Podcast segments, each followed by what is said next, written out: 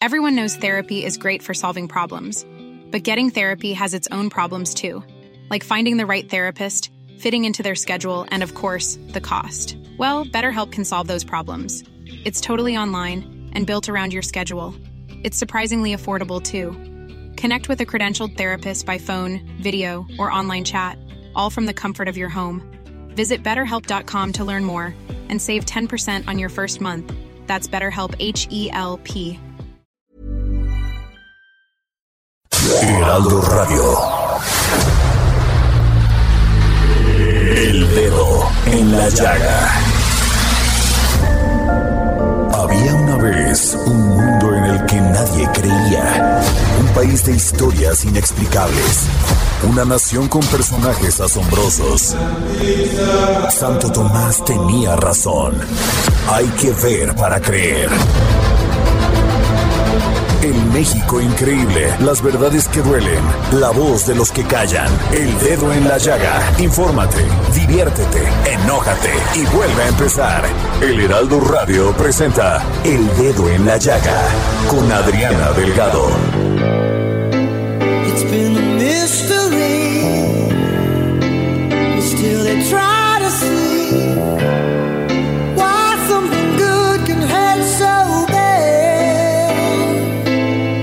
Iniciamos este dedo en la llaga de este viernes 28 de abril del 2023 y estamos escuchando este maravilloso grupo con el que iniciamos esta semana, Journey. Y la canción es Who's Cry Now.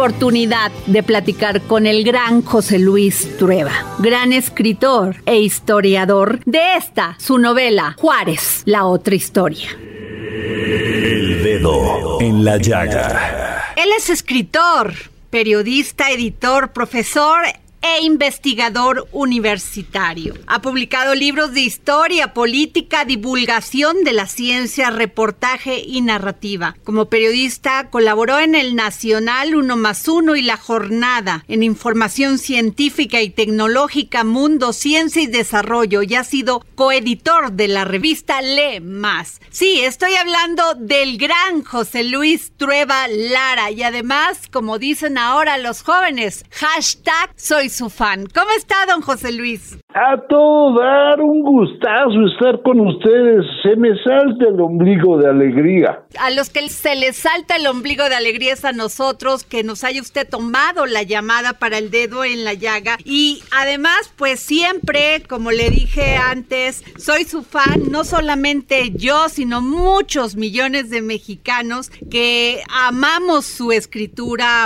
amamos su narrativa. Y pues hoy nos presenta este libro maravilloso, Juárez, la otra historia. Eso, mero, acaba de, acabo de parir, entonces estoy ahorita como en cuarentena del libro. Así es. Yo recuerdo, don José Luis, que las clases de historia siempre nos hacían dormir. La verdad era muy difícil que alguien la contara de una manera apasionada cuando uno tenía 10 años en la primaria y además siempre sesgada y sobre todo quien fue Benito Juárez. Y usted nos abre el panorama con una realidad de cómo fue no solamente el político, sino también el hombre. Fíjate que cada vez que me platican esto que tú me dices, tienen toda la razón. Las clases de historia y las clases de literatura resultan somníferos. Vamos, te dan uno y caes como si te dieran un embutal. Noqueado. Porque pareciera que hay pura gente como de bronce, pura gente como de mármol. Y se nos olvida que esas personas son seres humanos, llenos de pasiones, llenos de odios y también, por supuesto, de amores. No, no, no, no, no. Y cuando nos acercamos a ellos con otra perspectiva, con una perspectiva más humana, con ganas de invitarlos a tomar un café, por decirlo de una manera facilona, se vuelve maravilloso encontrártelos.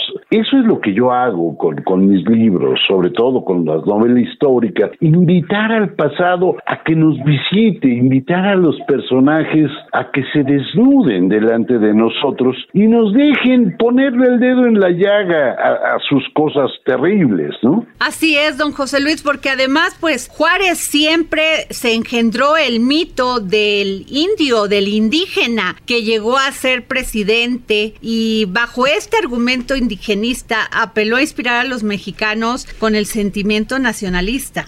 Sí, efectivamente. Y fíjate lo que son las cosas.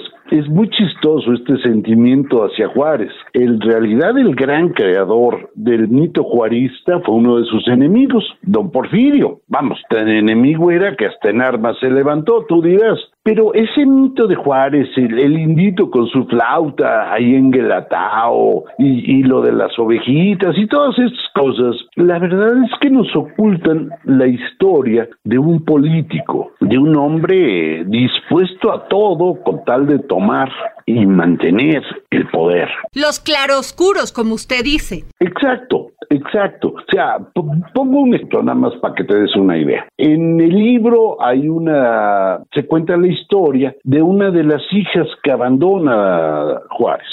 Es decir, eh, Juárez, antes del matrimonio con Margarita, tiene una hija en una comunidad indígena que, y la niña tiene eh, alguna disfunción corporal y mental. No lo tenemos claro, pero, pero de que estaba mal, estaba mal. Y termina abandonándola. Las cartas que le manda siempre dice, ya pronto te voy a ver, y se murió y no la vio. Digo, Benito, eh, el hijo que tiene eh, cuando está ya casado con Margarita en Chihuahua, por ejemplo, es otra historia interesantísima. Es decir, era un hombre que la fidelidad pues no era una de sus virtudes. Sus cualidades.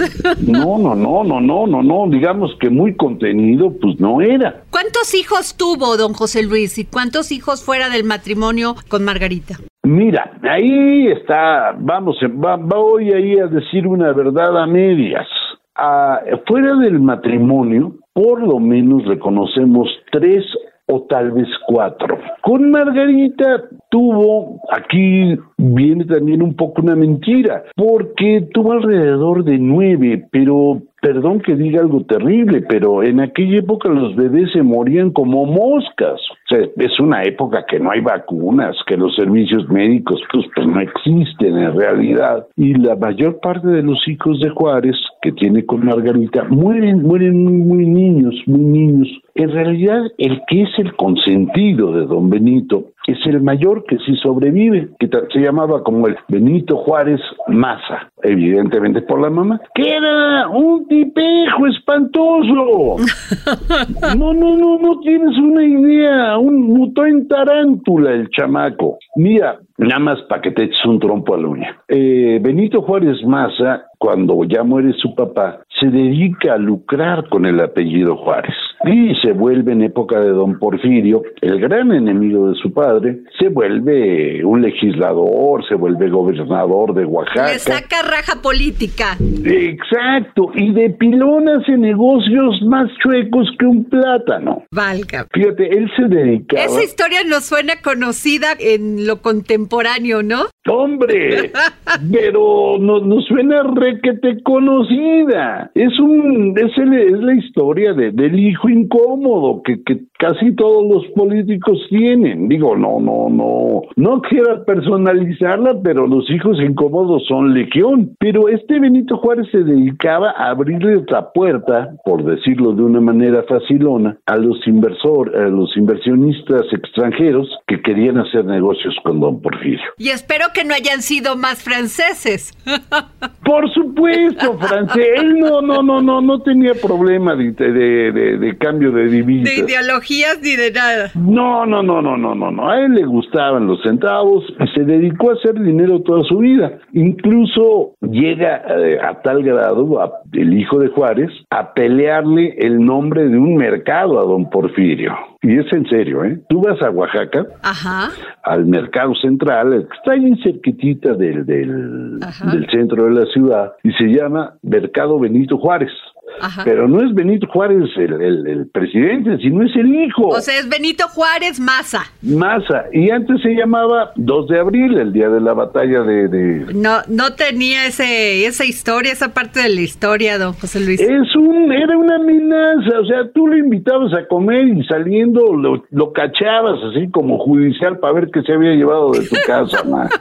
Oiga, don José Luis, en esta historia la narra usted a varias voces que van construyendo la vida del presidente Benito Juárez, entre ellas pues la voz de Margarita, que no le queda más que casarse con un hombre que básicamente era feo, sí inteligente y 20 años mayor que ella. Y menciona usted a Porfirio Díaz y también esta historia de Antonio Salanueva, el franciscano que recibió a Benito Juárez en el seminario para practicar la fe y relata su arrepentimiento de haberle abierto las puertas al mismísimo diablo. Claro, porque mira, en realidad si tú volteas a ver la novela, eh, no hay ninguno que no haya sido traicionado por Juárez. Me da igual si fue en la cama como a Margarita, si fue a la iglesia de la que de la que militó muy duro y que incluso llega él llega a los primeros cargos públicos gracias a la iglesia y a los masones, contradicción no rara, pero también los traiciona y va traicionando a sus amigos, a Guillermo Prieto, va a traicionar, por supuesto, a su ídolo, que era Santana,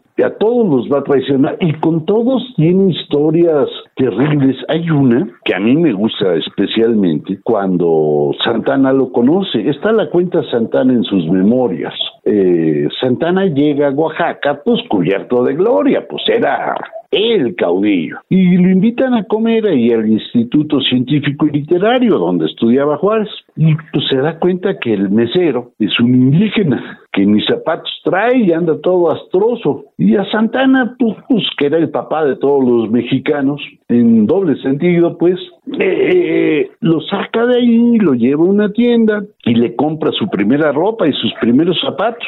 Y terminando de comprar, el vendedor le dice a Santana, usted sí es una buena persona con sus criados. El criado es Benito Juárez. Juárez no le va a perdonar eso. O sea, lo ve como ofensa más que como... Exacto. O sea, en vez de haberle agradecido que por primera vez no se anduvo oreando las patrullas, le, le, le, le, le agarra tirria y se las va a cobrar terrible. Pero antes de cobrárselas, uno lee la correspondencia de Juárez hacia Santana. No tienes una idea. Su Alteza, Ángel Salvador de la Paz, mexicano ejemplar. Bueno, es el tapete de Santana. Es, es un hombre dispuesto a traicionar. O sea, ya me amacicé y te doy la puñalada trapera. Eso. Y a hincarse ante el poder con tal de conseguir sus fines. Claro, por supuesto. Y es un poder que le va a dar riqueza. 14 años, don José Luis Trueba. Sí, le gustaba. Y mira, y eso que se murió, porque el cuate no se muere y todavía estaría ahí. O sea, se hubiese convertido en un Porfirio Díaz. Por supuesto, por supuesto, por supuesto. Y fíjate lo que son las cosas, ahí se nos olvida las eh, elecciones de Juárez, salvo terminando la, la, la guerra contra los franceses y Maximiliano, el re- las dos elecciones de Juárez que siguen son total y absolutamente sucias, desaseadas. Todo el mundo tiene claro que hubo más fraudes que, que, que bueno, Ratón loco, víbora encantada, todos estos. Ándale, urna embarazada, frutzi, bueno, no, no había frutzi, pero bueno, sí les daban su pulcacho, eh, soborno a los diputados, tú, vamos, más chuecas que nada. Y curiosamente las elecciones de Porfirio Díaz nunca fueron chuecas. Porfirio Díaz, las, salvo la última, es decir, se aventó casi 30 años sin, sin necesidad de hacer chuecuras para ganar. Era un hombre, digamos, en sentidos electorales, bastante más limpio que don Benito. Don José Luis Trueba, gran escritor y autor de esta maravillosa novela Juárez, la otra historia. Le quiero preguntar esto, ¿es cierto que la frase entre individuos como entre naciones, el respeto al derecho ajeno es la paz, dicen que no es de Benito Juárez, sino de Emmanuel Kant? Mira, eh, eso es más o menos cierto, pero yo creo que lo más serio no es eso. Mira, se, menciona mucho y parece que es verdad que esa frase la toma de, de Kant en un, en un textín que se llama La Paz Perpetua. Ok. Pero lo importante de esa frase es otra cosa que luego se nos va de, de, de, de, de memoria. Fíjate que si te pones a ver la frase con cierta tranquilidad, te vas a dar cuenta que es una burrada. Pues sí, entre los individuos como entre las naciones, el respeto al derecho ajeno es la paz. Es una obviedad, es decir, tú y yo somos cuates hasta que voy y me robo tu casa. Yo, tú y yo somos cuates hasta que te agarro a golpes, lo cual lo encuentro tan obvio. Tan, vamos, me parece que no es una, no es una frase que, que sea sorprendente. Sorprendente es que les parezca buena. ¿Y cómo iba esta frase a los enemigos? Justicia a secas. No, no, es a los enemigos la ley y a mis amigos la justicia. Eso te habla también de un carácter muy especial, porque la ley es implacable y la justicia tiene muchos atenuantes. Tiene usted toda la razón, fíjese. Así es, es cierto. Y es terrible, pero te lo pinta en cuerpo y alma. O sea, es alguien que con tal de lograr sus objetivos es capaz de proteger tu dime a quién y cuando quiere enfrentar a sus enemigos, hombre, les va a dejar caer toda la, la ahora sí que toda la riata, pues, para decirlo técnicamente. Oiga, se dice que estuvo a favor de la modernización y educación de los indígenas, pero nunca impulsó leyes a su favor. Yo creo que nunca estuvo a favor ni de lo uno ni de lo otro. Yo creo que siempre Juárez es el indígena que le da pena hacerlo. Y lo puedes ver sin ningún problema en su imagen. Juárez nunca lo pintamos ni lo imaginamos vestido como el indígena que era. Siempre lo pintamos y lo visualizamos o lo vemos retratado como el indígena disfrazado de mestizo con la levita, con su sombrero de copa. Es, es un indígena que reniega de sí. Ahora, eh, esto ha sido terriblemente criticado por este tratado MacLean Ocampo. Ajá. Que este, pues ahí se ve claramente el tema de sus intereses. Incluso dicen que en un esquema comercial apoyó más a los estadounidenses que a los propios mexicanos. Sí, es un hecho, ¿eh? Es un hecho. Ahora, hay, el, tratado hay que verlo con cierta, con cierta tranquilidad. Efectivamente, Benito Juárez entrega prácticamente el país a los gringos con ese tratado. Eso está fuera de discusión. Pero es un momento en que Juárez está rodeado por el ejército conservador en Veracruz. Está a punto de caer en manos de ellos. Es más, Miramón acaba de comprar barcos en La Habana y ya los artilló y va a atacar Veracruz también por mar. Lo que quiere decir que su gobierno tiene los días contados.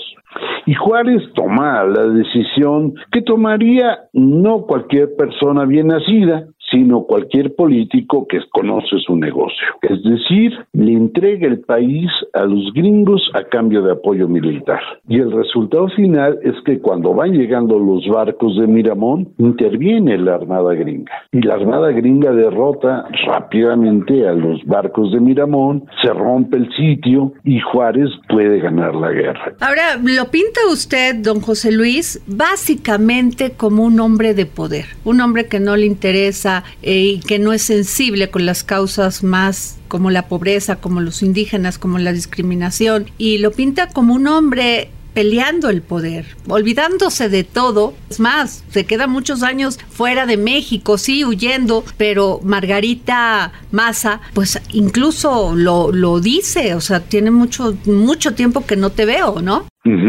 Años. Años. Pues ya no es ni el esposo y regresa cual macho a su casa a generar poder, no importando qué. Sí. Perdón que lo diga así.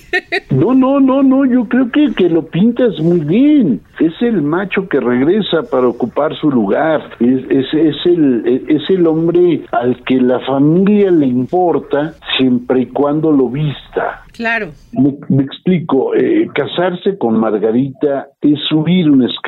Margarita es una mujer blanca, Estamos en el siglo XIX, perdón que hablo en términos tan racistas, pero yo qué culpa tengo y eso pasó. Es parte de la historia y en muchos casos se parece a los hombres de poder. Claro, entonces él necesita una mujer que lo haga lucir. Claro. Una mujer blanca, porque es como, como mostrarse a alguien que, que dio un paso adelante, que está subiendo en el escalafón social.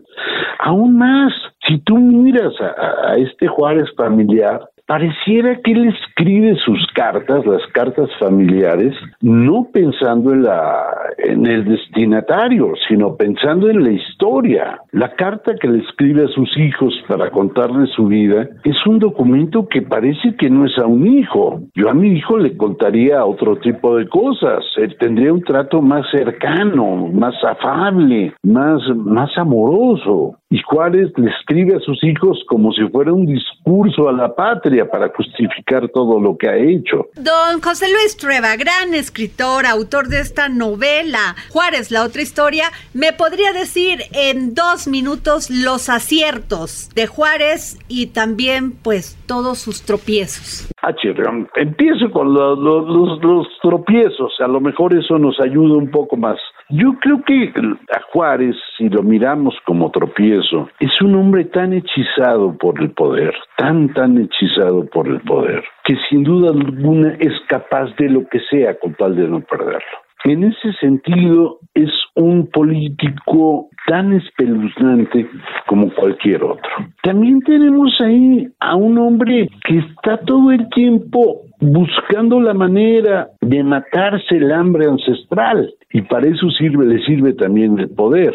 Juárez va a amasar una fortuna grande, no muere pobre. El gran éxito de Juárez, que sí lo tuvo, fue lograr y participar en la segunda independencia. Es decir, esta, esta ruptura definitiva casi entre iglesia y Estado y esta derrota del imperio. Pues sin duda alguna tenemos que leer, quien no lo haya hecho, esta novela maravillosa del gran José Luis Trueba Lara, gran historiador, gran escritor, Juárez, la otra historia. Y don José Luis, ¿lo podemos escuchar también en audiolibro? Sí, ya va a salir todas esas cosas, pero ahorita vamos apenas con el papel, vamos con la manera tradicional, pero ya pronto lo verán en los demás formatos de rigor. Ya está en ebook también en esta cosa digital y descargable. Muchas gracias, don José Luis Trueba Lara. La verdad es un placer tener esta entrevista con usted. Muchísimas gracias que nos haya usted tomado la llamada para el dedo en la llaga. Gracias a ustedes, un abrazo inmenso. El dedo en la llaga. Y este próximo domingo es Día del Niño. ¿Quién no lo vivió? ¿Quién no se emocionó? Y Miriam Lira y su momento GastroLab nos trae las mejores recomendaciones para festejarlo en grande.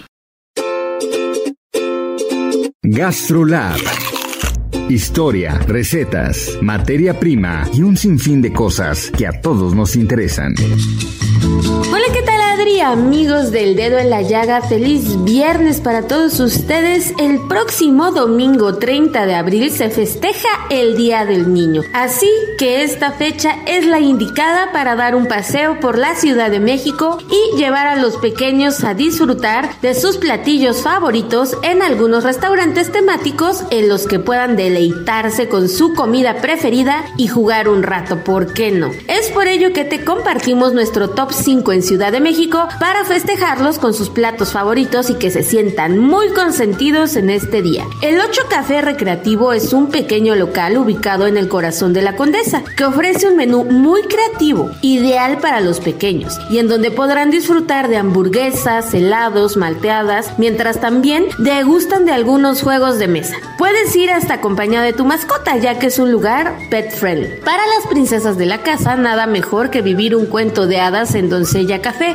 una cafetería temática en donde seguramente podrán encontrar a su personaje favorito de Disney y disfrutar de platillos muy lindos con esos personajes que han pasado de generación en generación como Blancanieves, la Bella y la Bestia, la princesa Ariel, Cenicienta y más. Este lugar también cuenta con spots increíbles para tomarse fotografías con los más pequeños. Disfruta de ricas hamburguesas y pizzas rodeado de tus superhéroes favoritos en N Comics Buenavista. Aquí seguro toda la familia la pasará increíble con algunos platillos y compartiendo momentos de mucha diversión. Si el plan es ir a desayunar a un lugar temático, Estación Cereal es perfecto. Para después tener tiempo de ir a jugar al parque o hacer alguna actividad recreativa. La Estación Cereal puede ser una gran opción para festejar el próximo Día del Niño. Se trata de un bar de cereales donde puedes probar hasta 150 sabores con algunos productos que seguro no conocías. Agregar tus toppings favoritos y disfrutar de leche de colores. Helado sin azúcar, sin lácteos y sin gluten. Puedes disfrutar con los peques en Friolo, que ofrece ricos antojitos fríos a base de leche de almendras y más variedades endulzadas con fruta del monje y con ingredientes naturales. Si en este día especial estás buscando complacer a los pequeños con un rico postrecito, pero que no tenga grandes cantidades de azúcar, entonces esta heladería es tu mejor opción. Ahora que ya tienen varias opciones, cuéntenos cuál es su favorita. No dejen de visitarnos en gastrolabweb.com y seguirnos en redes sociales. Por supuesto, nos escuchamos el próximo viernes aquí en El Dedo en la Llaga. Y nos vamos a un corte en este dedo en la llaga de este viernes 28 de abril del 2023. El dedo en la llaga. Sigue a Adriana Delgado en su cuenta de Twitter en arroba Adri Delgado Ruiz y envíanos tus comentarios. Ryan Reynolds here from Mint Mobile. With the price of just about everything going up during inflation, we thought we'd bring our prices down. So to help us, we brought in a reverse auctioneer, which is apparently a thing.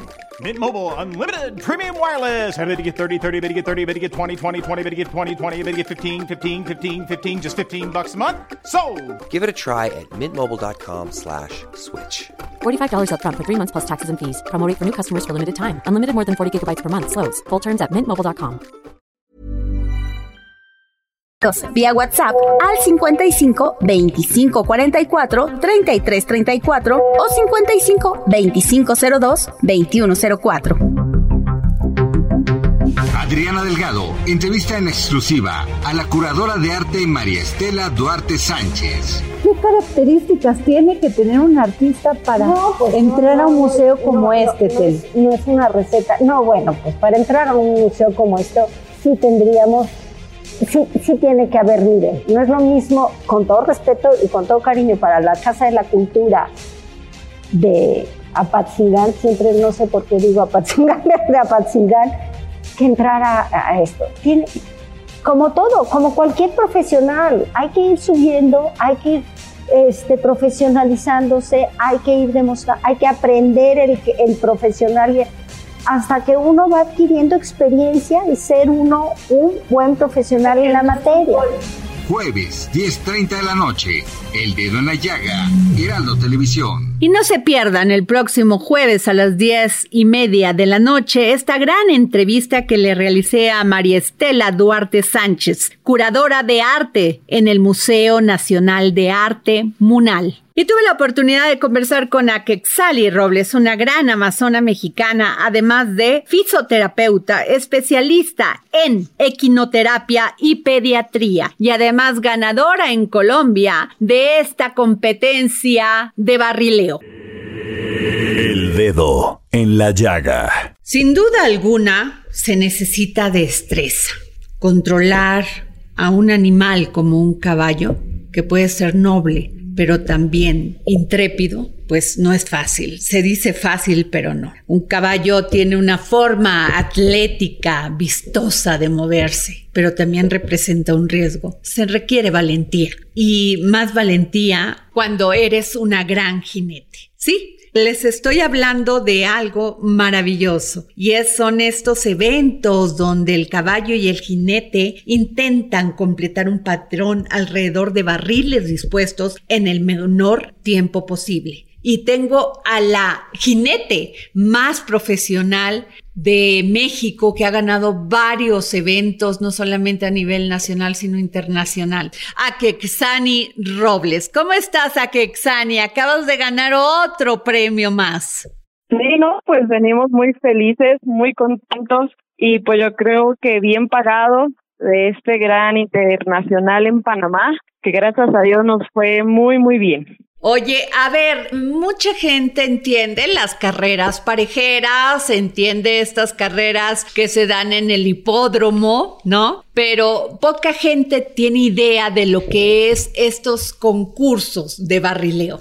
Sí, pues obviamente es la misma adrenalina, es velocidad al fin de, de, cuentas, pero pues es un deporte, digamos, nuevo que viene aquí a México que empieza a agarrar auge, que es la carrera de barriles, que en algunas asociaciones es solamente para la rama femenil, hay otras que está bien para varonil y femenil, pero pues bueno, es una disciplina que se viene moviendo muy fuerte, que está agarrando bases muy fuertes aquí en México y pues bueno, ahorita fuimos a, a, demostrar lo que hay en México en lo que fue Panamá, que también hubo muy, muy buenas competidoras, excelentes caballos, pero bueno, México se, se llevó la victoria esta vez. Oye, Akexani, a ver, cuéntanos cuál es el origen de tu gusto, primero por los caballos, que es una maravilla, y luego cuéntame cuál es el origen de, de hacer este deporte.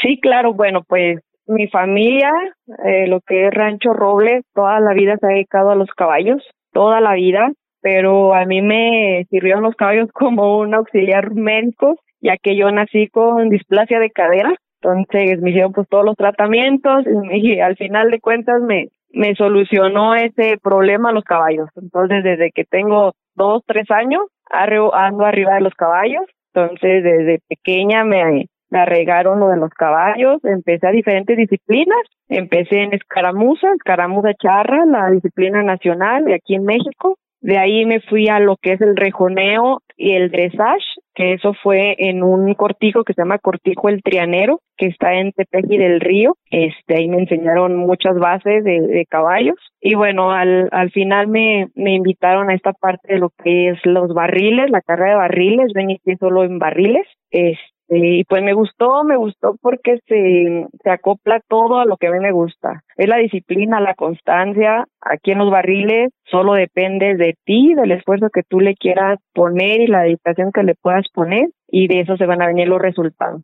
Es un deporte totalmente familiar, o sea, ustedes van a una barrileada, así se les llama, los eventos de barriles, y pues es familiar, hay niñitas desde los cuatro años, cinco, yo tengo muchas alumnas muy pequeñas, y, y aparte de lo del deporte, aparte de lo que te deja pues como premios o satisfacciones de ganar, te deja ser un carácter muy fuerte, te deja ser una persona fuerte para la vida diaria, para poder enfrentar varias situaciones que te ponga la vida. Entonces, a mí me encanta, me encantó la disciplina de, de barriles y pues por eso ando aún aquí en, lo que son los barriles.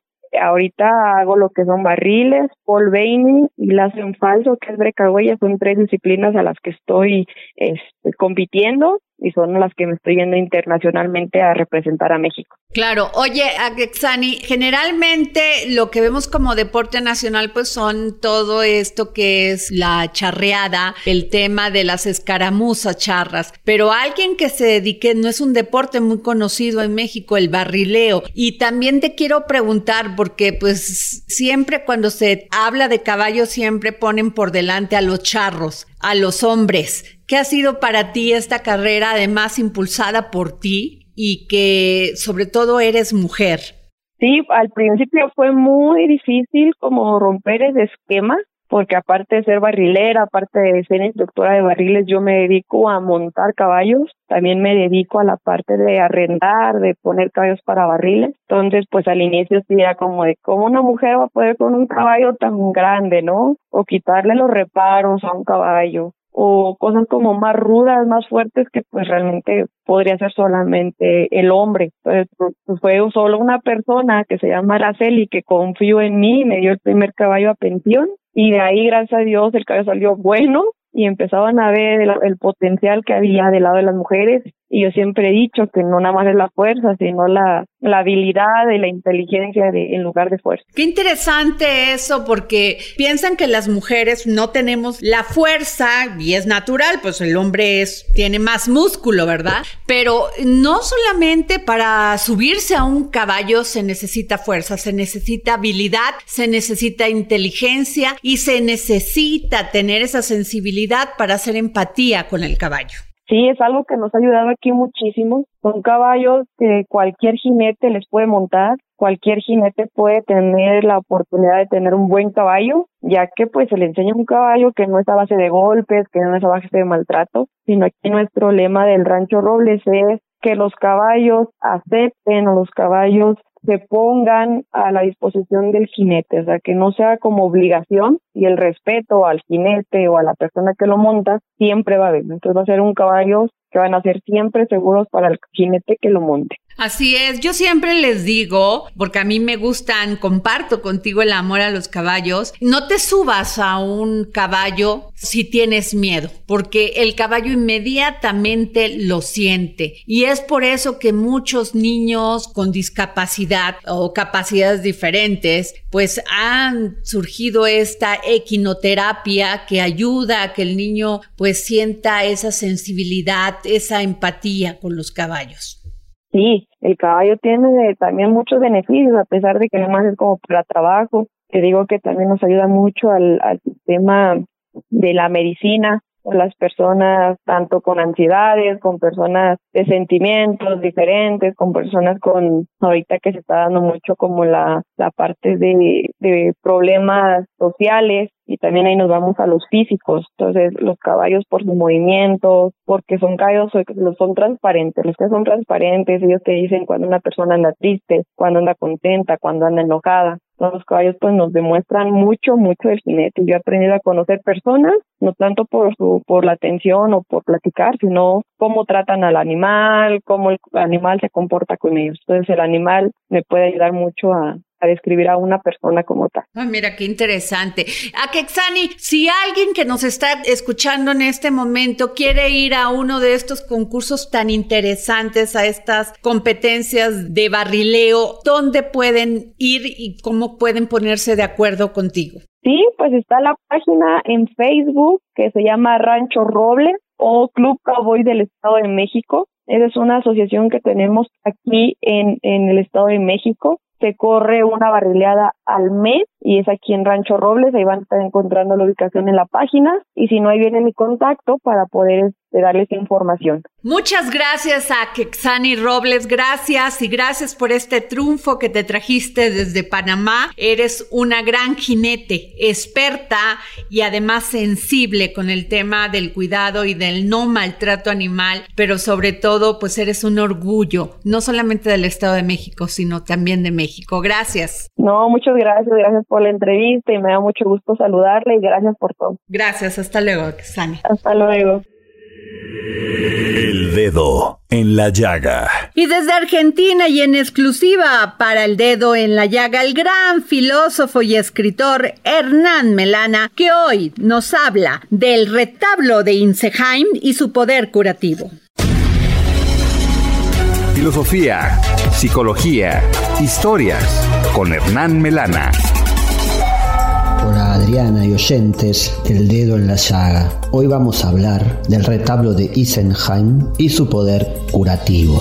Corría el año 1512 en Francia, más precisamente en la región de Alsacia, en la ciudad de Colmar, y habían muerto 3.500 personas a causa de lo que se llamaba la peste ardiente. Esta enfermedad producía un ardor terrible en los cuerpos de las personas a los que le salían bubas, como la peste bubónica, unos, forúnculos y padecían de grandes dolores y morían con terribles alucinaciones. Y entonces decidieron las autoridades eclesiásticas pedir a un gran artista de la época, a Matías Grunewald, que hiciera una pintura para poner en la abadía de los Antoninos, es decir, donde estaban los monjes hospitalarios, los que curaban a las personas en la abadía de San Antonio. Y Grunewald tardaría cuatro años en pintar un retablo, que es un tríptico, es decir, que es una pintura superpuesta en donde se abrían y se cerraban las hojas de la obra, dejando ver diferentes imágenes.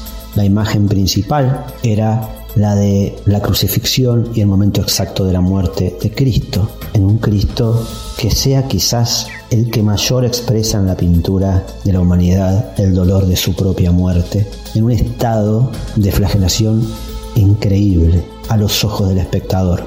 Y aparecerá por supuesto San Antonio, aparecerá San Esteban, que siempre en la Edad Media y el Renacimiento aparecerán como una dupla infaltable, es decir, el que curaba y el primer mártir cristiano. Luego también habría en la pintura un espacio para la Anunciación, otra para la elevación de Cristo, otra para la lucha de San Antonio con los demonios, otra para el concierto angelical. Pero lo interesante es que esta obra producía en los enfermos de la peste ardiente una gran calma, no solo en el alma, sino en el cuerpo. Muchos iban a morir a la abadía mirando aquella obra, pero también empezaron a curarse. En la pintura hay en uno de sus pliegos una hierba que es el chantén, que es desinflamante. Y también aparecen las uvas, en referencia al vino. Parece que el chantén, el vino, aplacaba el dolor de los enfermos, pero a su vez la contemplación en ese estado de suplicio de la obra los sanaba.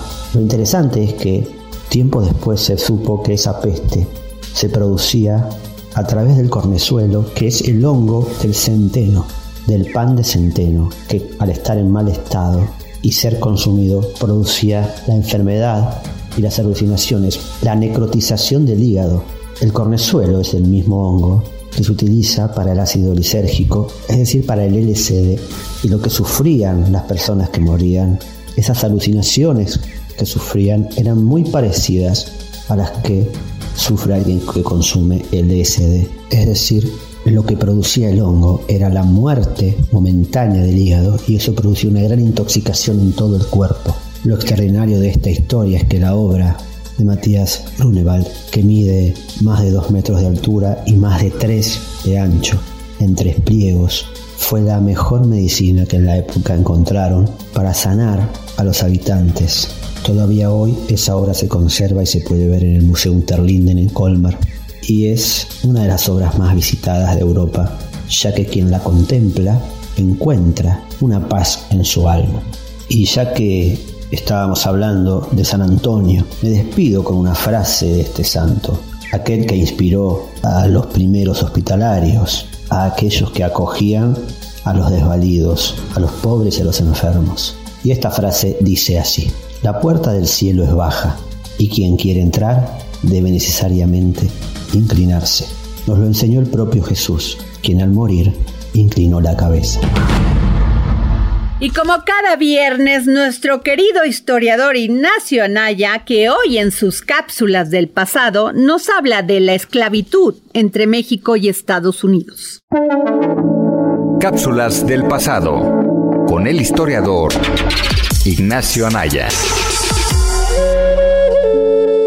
Hola Adriana, hola amigas y amigos del dedo en la llaga y esta es mi cápsula del pasado. La esclavitud en Estados Unidos es un tema complejo y que sigue sonando con mucha fuerza. A fin de cuentas, se libró una de las guerras más sangrientas en su historia por dicho fenómeno. México no fue ajeno a esto, y siendo un país que ya había abolido la esclavitud, tuvo un lugar importante en todo este proceso. Por ello, hoy les contaré un poco sobre cómo los esclavos buscaron la libertad a través de la frontera entre estos dos países. Comencemos. En primer lugar, hablemos del contexto histórico de la esclavitud en los Estados Unidos. La mayoría de los esclavos que intentaron escapar se encontraban en el sur superior, una región geográfica más cercana al norte. Personajes históricos como Harriet Tubman y Frederick Douglass, ambos nacidos en Maryland, son ejemplos destacados de personas que lograron escapar hacia el norte. Cuando me refiero al norte, es el norte de Estados Unidos o incluso a Canadá. Sin embargo, aquellos esclavos en el sur profundo tenían menos opciones y enfrentaban dificultades casi insuperables para escapar. A menudo los esclavos en el sur profundo se refugiaban en los pantanos y formaban pequeñas comunidades en lugar de arriesgarse a huir hacia el norte. En Texas, la situación era diferente. México, que abolió la esclavitud en 1829, se convirtió en el principal destino para aquellos que buscaban la libertad debido a su proximidad y la ilegalidad de la esclavitud en el país.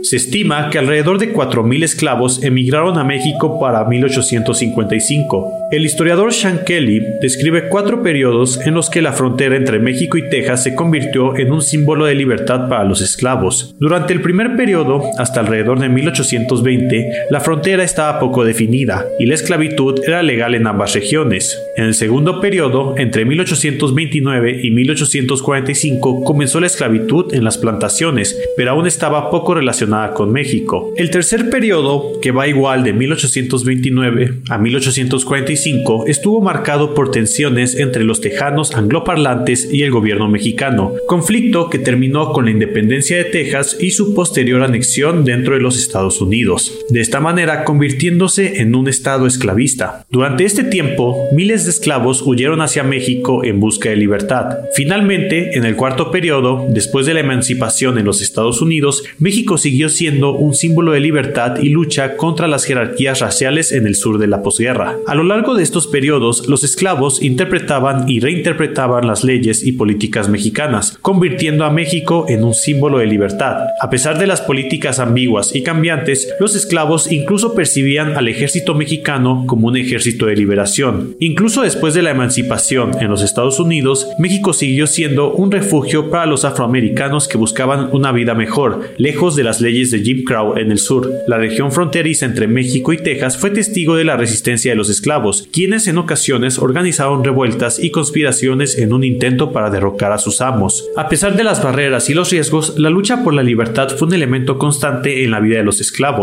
La abolición de la esclavitud en México y la continua lucha por la igualdad en los Estados Unidos demuestran que las fronteras no solo son límites geográficos, sino también espacios simbólicos donde se llevan a cabo luchas por la justicia y la igualdad. Espero que les haya gustado este episodio y recuerden escucharnos cada semana. Muchas gracias y hasta la próxima.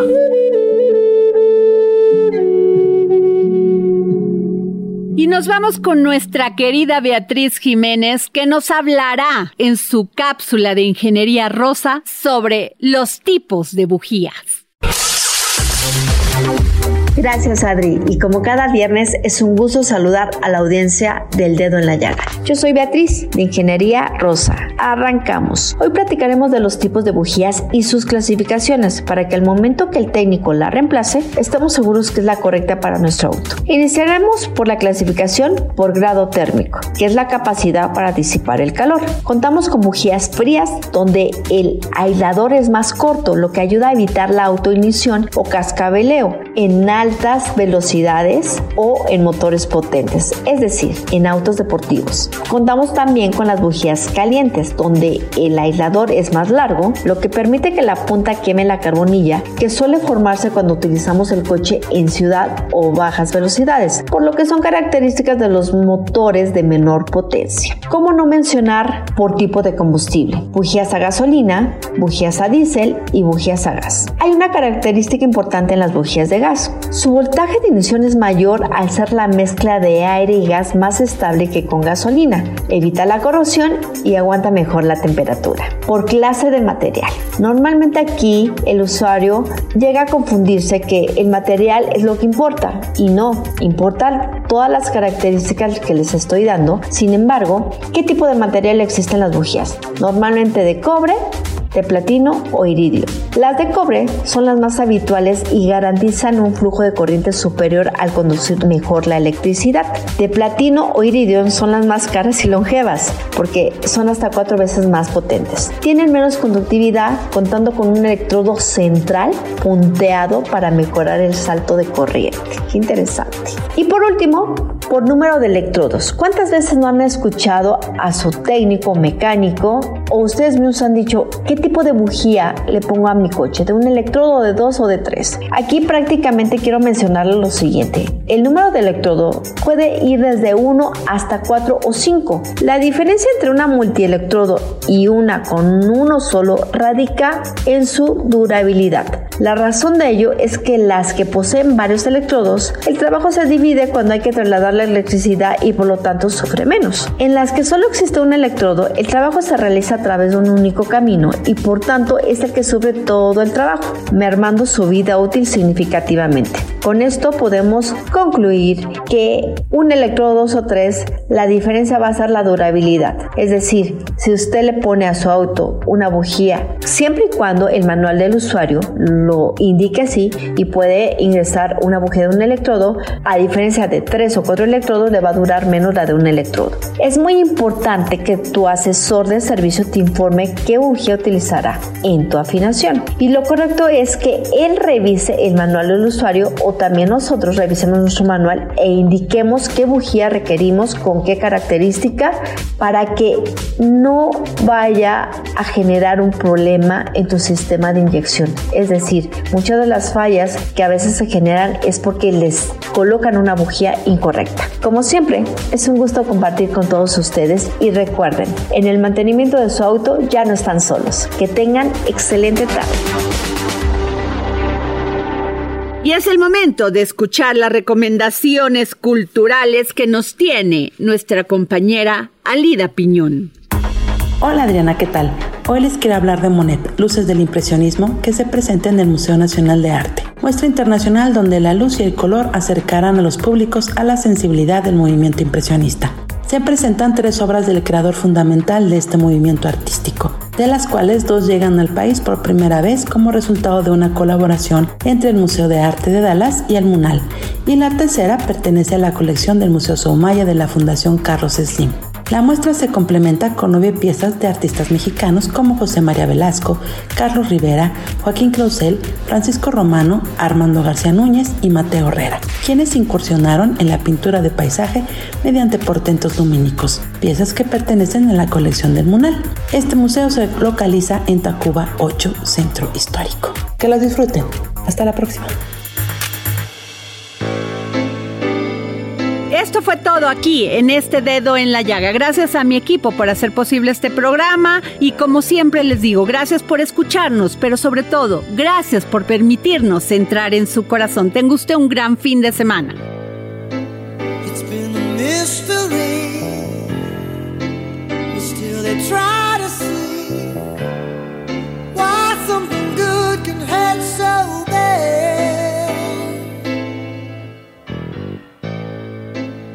Caught on a one-way street. El Heraldo Radio presentó El Dedo en la Llaga con Adriana Delgado.